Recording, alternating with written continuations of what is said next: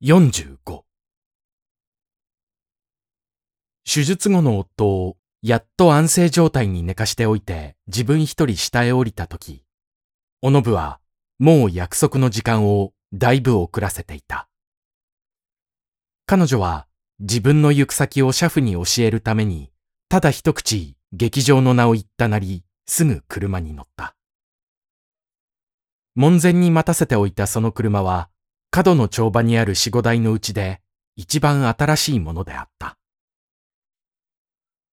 工事を出たゴム輪は電車通りばかり走った。何の意味なしに、ただ賑やかな方角へ向けてのみ速力を出すといった風の景気のいい車夫のかけ方が、おのぶに感染した。ふっくらした厚い席の上で、彼女の体が浮つきながら早く動くとともに、彼女の心にも柔らかで軽快な一種の動揺が起こった。それは自分の左右前後に糞として活躍する人生を容赦なく横切って目的地へ行く時の快感であった。車上の彼女はうちのことを考える暇がなかった。機嫌よく病院の2階へ寝かしてきた津田のイメージが今日一日ぐらい安心して彼を忘れても差し支えないという保証を彼女に与えるので、夫のこともまるで苦にならなかった。ただ、目前の未来が彼女の車と共に動いた。芝居そのものに大した思考を初めから持っていない彼女は、時間が遅れたのを気にするよりも、ただ早くそこに行き着くのを気にした。こうして新しい車で走っている道中が現に刺激であると同様の意味で、そこへ行き着くのはさらに一層の刺激であった。車は茶屋の前で止まった。挨拶をする下女にすぐ岡本と答えたおのぶの頭には、提灯だののれんだの紅白の作り花などがチラチラした。彼女は車を降りるとき一度に目に入ったこれらの色と形の影を、まだ片付ける暇もないうちにすぐ廊下伝いに案内されて、それよりも何層倍か錯綜した、また何層倍か濃厚な模様を縦横に折り広げている海のような城内へひょっこり顔を出した。それは茶屋の男が廊下の戸を開けて、こちらへと言ったとき、その隙間から遠くに前の方を眺めたおのぶの感じであった。好んでこういう場所へ出入したがる彼女にとって別に珍しくもないこの感じは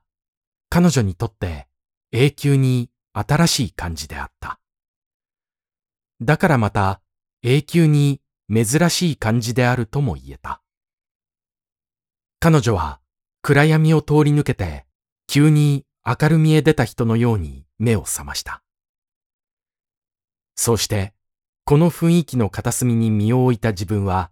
目の前に動く生きた大きな模様の一部分となって、虚子動作ともことごとくこれからその中に織り込まれてゆくのだという自覚が、緊張した彼女の胸にはっきり浮かんだ。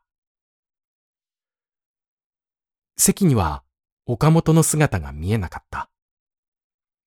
サイ君に娘二人を入れても三人にしかならないので、おのぶの座るべき余地は十分あった。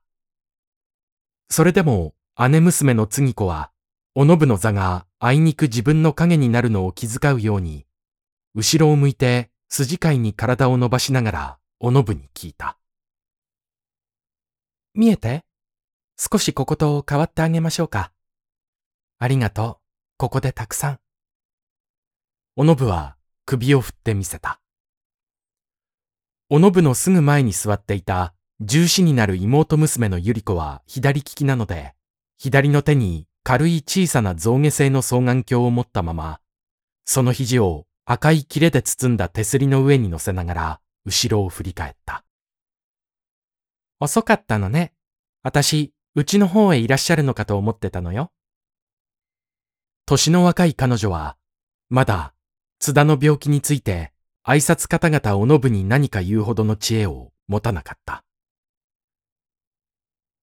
ご用があったの？ええ。おのぶは、ただ簡単な返事をしたぎり、舞台の方を見た。それは、さっきから兄弟の母親が、脇目も振らず、熱心に見つめている方角であった。彼女とおのぶは、最初顔を見合わせた時にちょっと目礼を取り交わせただけで、拍子木の鳴るまで、ついに一言も口を聞かなかった。